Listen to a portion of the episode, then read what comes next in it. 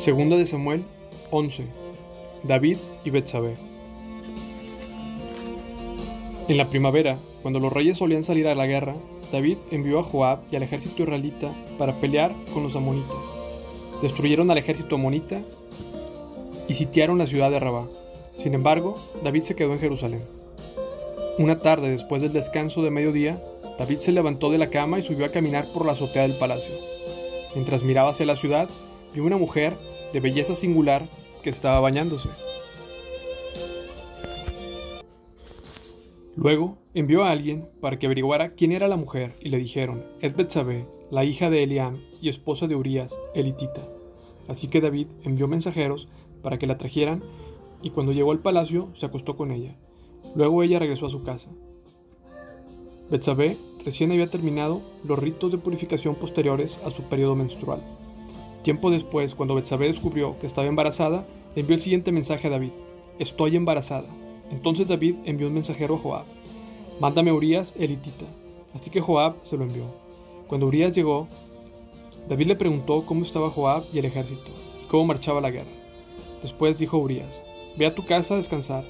David incluso le envió un regalo a Urias apenas este dejó el palacio. Pero Urias no fue a casa, sino que durmió esa noche en la entrada del palacio con la guardia real. Al enterarse David de que Urias no había ido a su casa, lo mandó llamar y le preguntó, ¿Qué pasa? ¿Por qué no fuiste anoche a tu casa después de haber estado fuera por tanto tiempo?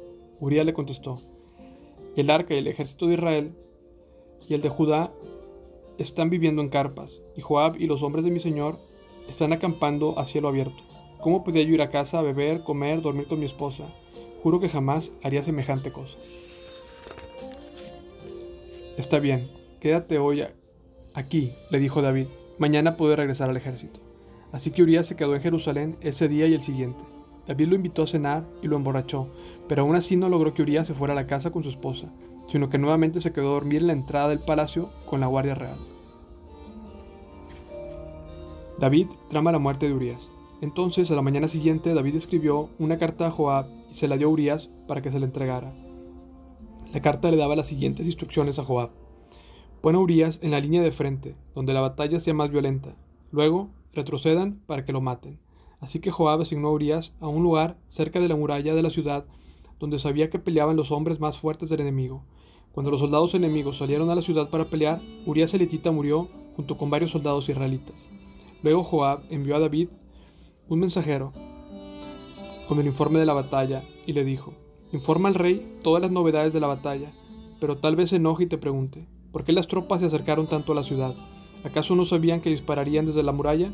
¿No fue Abimelech, hijo de Gedeón, muerto en Tebes por una mujer que le tiró una piedra de molino desde la muralla?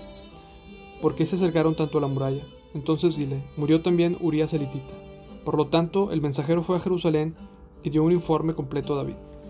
El enemigo salió contra nosotros a campo abierto, le dijo, y cuando los perseguíamos hasta las puertas de la ciudad, los arqueros que estaban en la muralla nos dispararon flechas. Mataron a algunos hombres del rey, entre ellos Urias elitita. Bien, dile a Joab que no se desanime, dijo David. La espada devora a este hoy y aquel mañana. La próxima vez esfuércense más y conquistarán la ciudad. Cuando la esposa de Urias se enteró de que su marido había muerto, hizo duelo por él. Una vez cumplido el periodo de luto, David mandó que le trajeran al palacio y pasó a ser una de sus esposas. Luego ella dio a luz a un hijo, pero el Señor estaba disgustado con lo que David había hecho.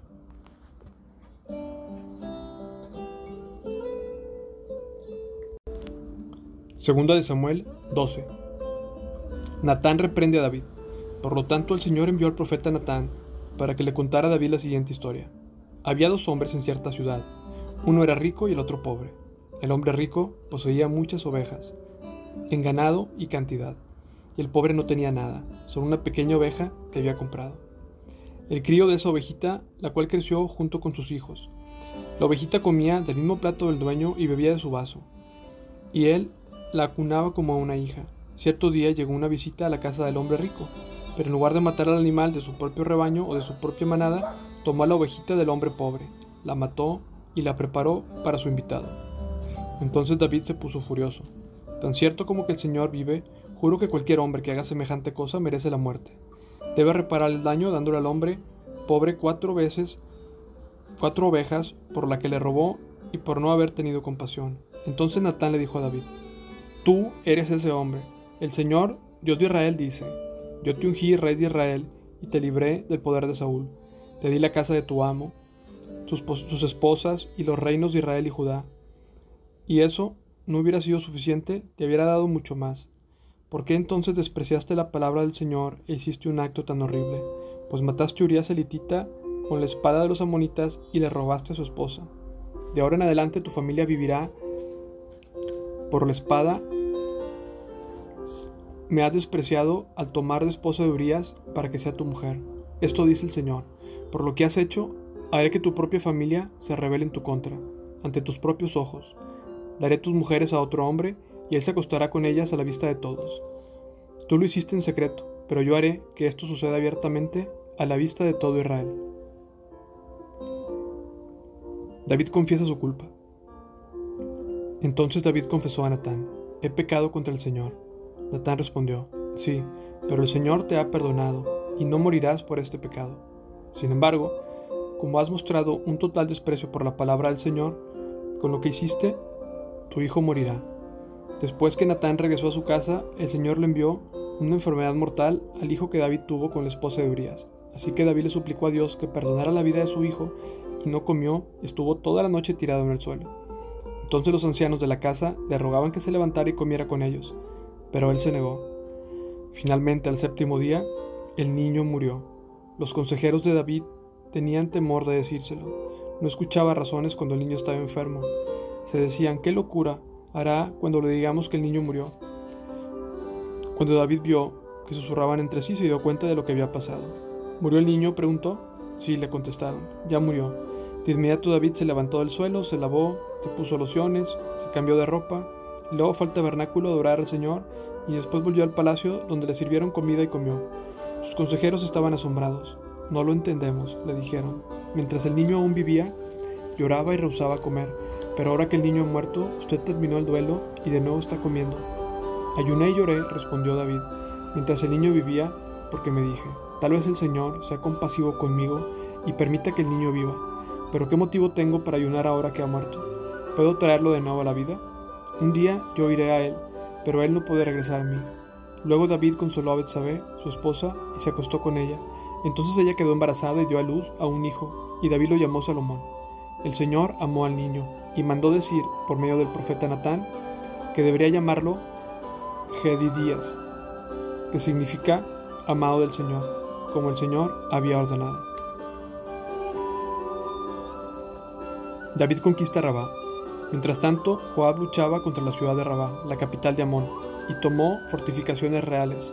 Entonces Joab envió mensajeros a David para decirle, He peleado contra Rabá y he capturado el suministro de agua. Ahora traiga el resto del ejército y tome la ciudad, de lo contrario, seré yo quien la conquiste y reciba reconocimiento por la victoria. Entonces David reunió al resto del ejército y fue a Rabá, peleó contra la ciudad y la tomó.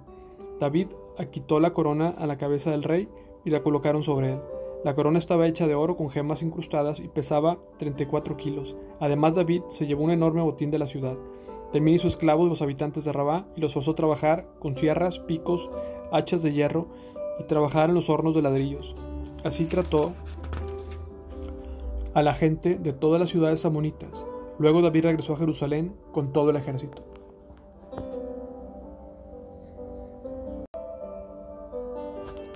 Segunda de Samuel 13 la violación de Tamar. Ahora bien, Absalón, hijo de David, tenía una hermana muy hermosa llamada Tamar, y Amnón, su medio hermano, se enamoró perdidamente de ella. Amnón se obsesionó tanto con Tamar que se enfermó. Ella era virgen, y Amnón pensó que nunca podría poseerla. Pero Amnón tenía un amigo muy astuto, su primo Jonadab, quien era hijo de Simea, hermano de David. Cierto día Jonadab le dijo a Amnón, ¿cuál es el problema?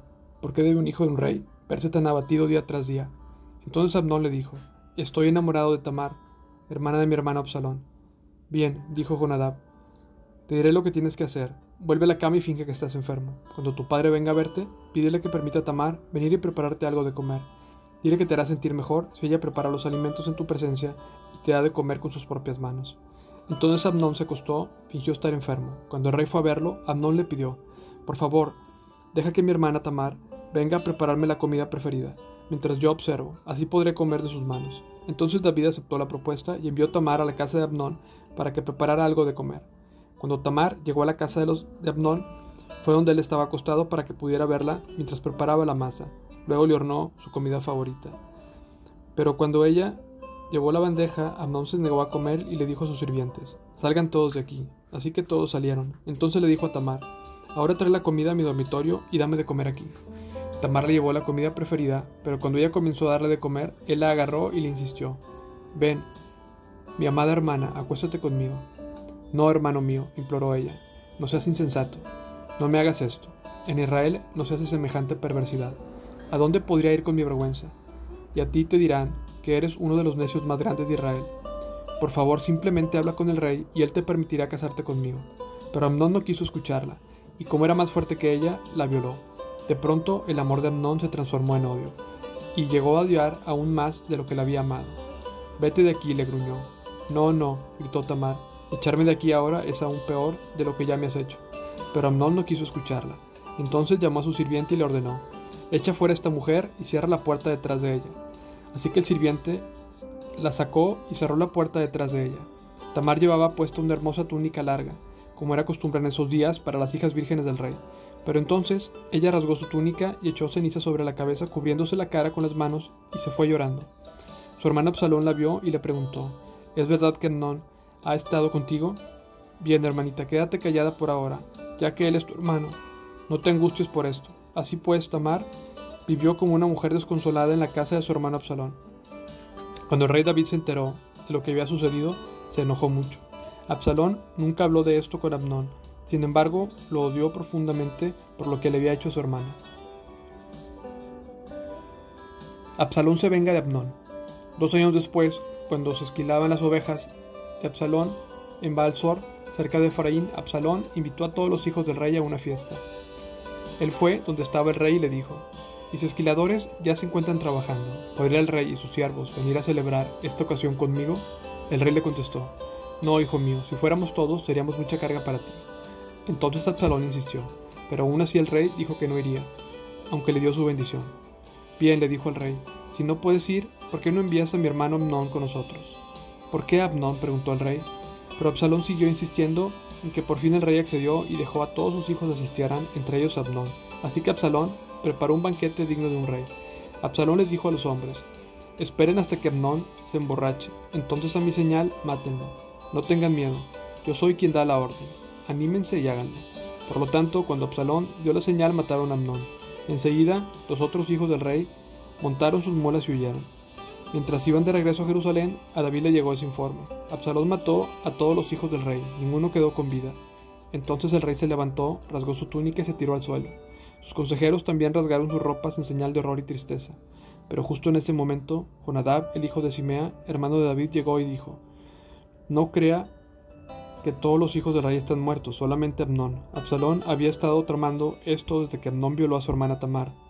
No, mi señor, el rey, no todos sus hijos están muertos, solo murió Amnón. Mientras tanto, Absalón escapó. En ese momento, el centinela que estaba sobre la muralla de Jerusalén vio una multitud descendiendo de una colina por el camino desde el occidente. Entonces corrió y le dijo al rey: Veo una multitud que viene por el camino de Oronaim, por la ladera de la colina. Mire, le dijo Jonadab al rey, ahí están. Ya vienen los hijos del rey, tal como dije.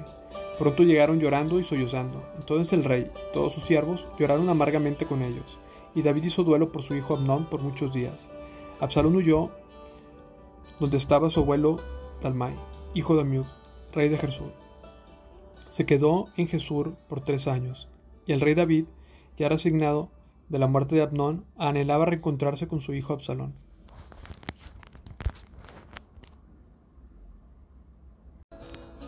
Segundo de Samuel 14. Joab arregla que Absalón regrese. Joab se dio cuenta de cuánto el rey deseaba ver a Absalón, así que mandó llamar a una mujer de, de Tecoa, que tenía fama de ser muy sabia. Le dijo, finge que estás en duelo, ponte ropa de luto y no uses lociones. Actúa como una mujer que ha estado en duelo por mucho tiempo. Entonces ve al rey y dile la historia que te voy a contar. Luego Joab le dijo lo que tenía que decir. Cuando la mujer de Tecoa se acercó al rey, se inclinó rostro a tierra con profundo respeto y exclamó, Oh rey, ayúdeme. ¿Qué problema tienes? preguntó el rey. Ay de mí que soy viuda, contestó ella. Mi esposo está muerto y mis dos hijos se pelearon en el campo. Y como no había nadie que los separara, uno de ellos resultó muerto. Ahora el resto de la familia me exige, entréganos a tu hijo y lo ejecutaremos por haber matado a su hermano. No merece heredar la propiedad familiar. Quieren extinguir la única brasa que me queda. Y el nombre de la familia de mi esposo desaparecerán de la faz de la tierra. Yo me encargo de ese asunto, le dijo el rey. Ve a tu casa, yo me aseguraré de que nadie lo toque. Oh, gracias, mi señor el rey, respondió la mujer de Tecoa. Si lo critican por ayudarme, que la culpa caiga sobre mi casa, la casa de mi padre, y que el rey y su trono sean inocentes. Si alguien se opone, le dijo el rey, tráemelo, te aseguro que nunca más volverá a hacerte daño. Luego ella dijo, por favor, júrame por el Señor su Dios que no dejará que nadie tome venganza contra mi hijo. No quiero más derramamiento de sangre. Tan cierto como el Señor vive, le respondió, no se tocará ni un solo cabello de la cabeza de tu hijo. Por favor, permíteme preguntar una cosa más a mi señor el rey, dijo ella. Adelante habla, respondió él. Ella contestó, ¿por qué no hace por el pueblo de Dios lo mismo que comprometió a hacer por mí? Se ha declarado culpable a sí mismo de tomar esta decisión, porque ha rehusado traer a la casa de su propio hijo desterrado. Todos moriremos algún día, nuestra vida es como agua derramada en el suelo, la cual no se puede volver a juntar, pero Dios no arrasa con nuestra vida, sino que idea de manera de traernos de regreso cuando hemos estado separados de Él. He venido a rogarle, mi Señor, el Rey, porque la gente me ha amenazado. Me dije, tal vez el Rey me escuche y nos rescate de los que quieren quitarnos la herencia que Dios nos dio. Si mi Señor el Rey nos devolverá la tranquilidad de espíritu, sé que usted es como un ángel de Dios que puede distinguir entre lo bueno y lo malo. Que el Señor su Dios esté con usted. Tengo que saber algo, le dijo el rey, y dime la verdad. Sí, mi señor el rey, respondió ella. ¿Joab te incitó a hacer esto? Y la mujer contestó, mi señor el rey, ¿cómo podría negarlo? Nadie puede esconder nada de usted. Sí, Joab me envió y me dijo qué decir. Lo hizo para que pueda ver el asunto con otros ojos. Pero usted es tan sabio como un ángel de Dios y comprende todo lo que sucede entre nosotros. Entonces el rey mandó llamar a Joab y le dijo, Está bien, ve y trae de regreso al joven Absalón. Juan se inclinó el rostro en tierra con profundo respeto y dijo, Por fin sé que cuento con su favor, mi señor el rey, porque me ha concedido esa petición. Enseguida Joab fue a Jesús y trajo a Absalón de regreso a Jerusalén. Pero el rey dio esta orden. Absalón puede ir a su propia casa, pero jamás vendrá a mi presencia. De manera que Absalón no vio al rey.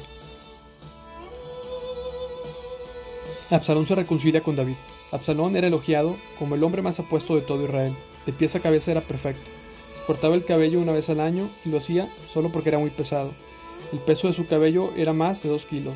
Tenía tres hijos y una hija. Su hija se llamaba Tamar y era muy hermosa. Absalón vivió dos años en Jerusalén, pero nunca pudo ver al rey. Así que mandó llamar a Joab para pedirle que intercediera por él, pero Joab se negó a ir. Entonces Absalón volvió a enviar a él una segunda vez, pero de nuevo Joab se negó. Finalmente Absalón le dijo a sus siervos, vayan y préndanle fuego al campo de cebada de Joab, el que está junto al mío. Entonces fueron y le prendieron fuego al campo, tal como Absalón les había mandado. Entonces Joab fue a la casa de Absalón y le reclamó, ¿por qué tus siervos le prendieron fuego a mi campo? Absalón contestó, porque quería que le preguntaras al rey por qué me trajo de Jesús, si no tenía intención de verme. Mejor me hubiera quedado allá. Déjame ver al rey y si me cuenta y si me encuentra culpable de algo, entonces que me mate.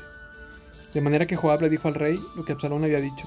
Por fin el rey mandó llamar a Absalón, quien fue y se inclinó ante el rey, y el rey lo besó.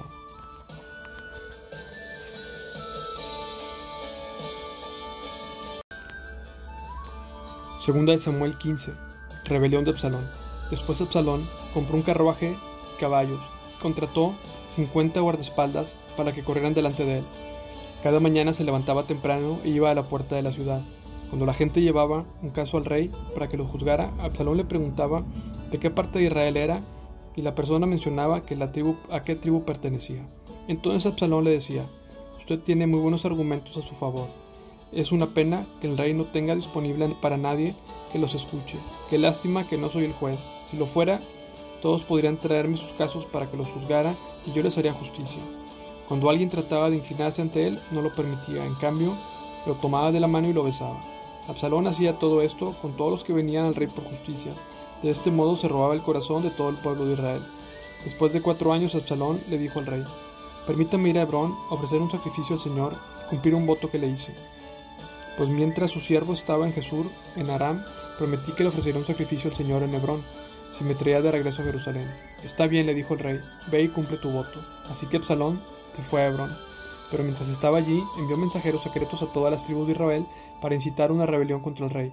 Tan pronto como oigan el cuerno de carnero, decía el mensaje, deben decir, Absalón ha sido coronado rey de Hebrón. Absalón llevó consigo a doscientos hombres de Jerusalén como invitados, pero ellos no sabían nada de sus intenciones. Mientras Absalón ofrecía los sacrificios, mandó buscar a Aitofel, uno de los consejeros de David que vivía en Gilo. En poco tiempo, muchos más se unieron a Absalón, y la conspiración cobró fuerza. David escapa de Jerusalén. Pronto llegó un mensajero a Jerusalén para decirle a David, todo Israel se ha unido a Absalón en una conspiración en su contra. Entonces debemos huir de inmediato, si no será muy tarde. David dijo a sus hombres, apresúrense, si salimos de Jerusalén antes de que llegue Absalón, tanto nosotros como los ciudadanos nos salvaremos del desastre. Estamos con usted, le respondieron sus consejeros, haga lo que mejor le parezca. Entonces el rey salió de inmediato con todos los de su casa. No dejó a nadie, excepto a diez de sus concubinas, para que cuidaran el palacio. Así que el rey y toda su gente salieron a pie, y se detuvieron en la última casa, a fin de que los hombres del rey pasaran al frente. Había 600 hombres de Gad que habían venido con David, junto con la guardia personal del rey. Después el rey se dio vuelta y le dijo a Itaí, un líder de los hombres de Gad, ¿por qué no vienes con nosotros? Vuelve el rey Absalón, porque tú eres un huésped en Israel, un extranjero en exilio. Llegaste hace poco, debería forzarte a vagar con nosotros, ni siquiera sé a dónde iremos. Regresa y llévate contigo tus parientes y que el Señor te muestre su amor inagotable y su fidelidad. Pero Itaí le respondió al rey, Juro por el Señor, por el rey, que iré donde quiera que mi señor el rey vaya, sin importar lo que pase, ya sea que signifique la vida o la muerte. David respondió, Está bien, ven con nosotros. De modo que Itaí y todos sus hombres, junto con su familia, lo acompañaron. Entonces el pueblo lloraba a gritos cuando el rey y sus seguidores pasaban. Así que cruzaron el valle de Cedrón y fueron hacia el desierto. Sadoc y todos los levitas también fueron con él cargando el arca del pacto de Dios. Pusieron el arca de Dios en el suelo, y Abiatar ofreció sacrificios hasta que todos dejaron la ciudad. Luego el rey le dio instrucciones a Sadoc para que regresara el arca de Dios a la ciudad. Si al Señor le parece bien, dijo David, me traerá de regreso para volver a ver el arca y el tabernáculo. Pero si él ha terminado conmigo, entonces dejemos que haga lo que mejor le parezca. El rey también le dijo al sacerdote Sadoc, mira, este es mi plan. Tú y Abiatar deben regresar a la ciudad sin llevar atención junto con tu hijo Aimás con Jonatán, el hijo de Abiatar. Yo me detendré en los vados del río Jordán y yo esperaré tu informe. De ese modo, Sadoc y Abiatar devolvieron el arca de Dios a la ciudad y allí se quedaron. Entonces David subió al camino que lleva al monte de los olivos, llorando mientras caminaba. Llevaba la cabeza cubierta y los pies descalzos en señal de duelo. Las personas que iban con él también se cubrieron la cabeza y lloraban mientras subían el monte. Cuando alguien le dijo a David que su consejero Aitofel ahora respaldaba a Absalón, David oró, oh Señor, haz que Aitofel le dé consejos necios a Absalón. Al llegar David a la cima del monte de los olivos, donde la gente adoraba a Dios, Usai, el arquita, lo estaba esperando. Usai había rasgado sus ropas y había echado polvo sobre su cabeza en señal de duelo. Pero David le dijo, si vienes conmigo, solamente serás una carga. Regresa a Jerusalén y dile a Absalón, ahora seré tu consejero, oh rey, así como lo fui de tu padre en el pasado. Entonces podrás frustrar y contrarrestar los consejos de Aitofel. Sadoc y Abiatar, los sacerdotes, estarán allí. Diles todo lo que está planeado en el palacio del rey, y ellos enviarán a sus hijos Aimás y Jonatán para que me cuenten lo que está sucediendo. Entonces Usai, el amigo de David, regresó a Jerusalén y arribó justo cuando llegaba Absalón.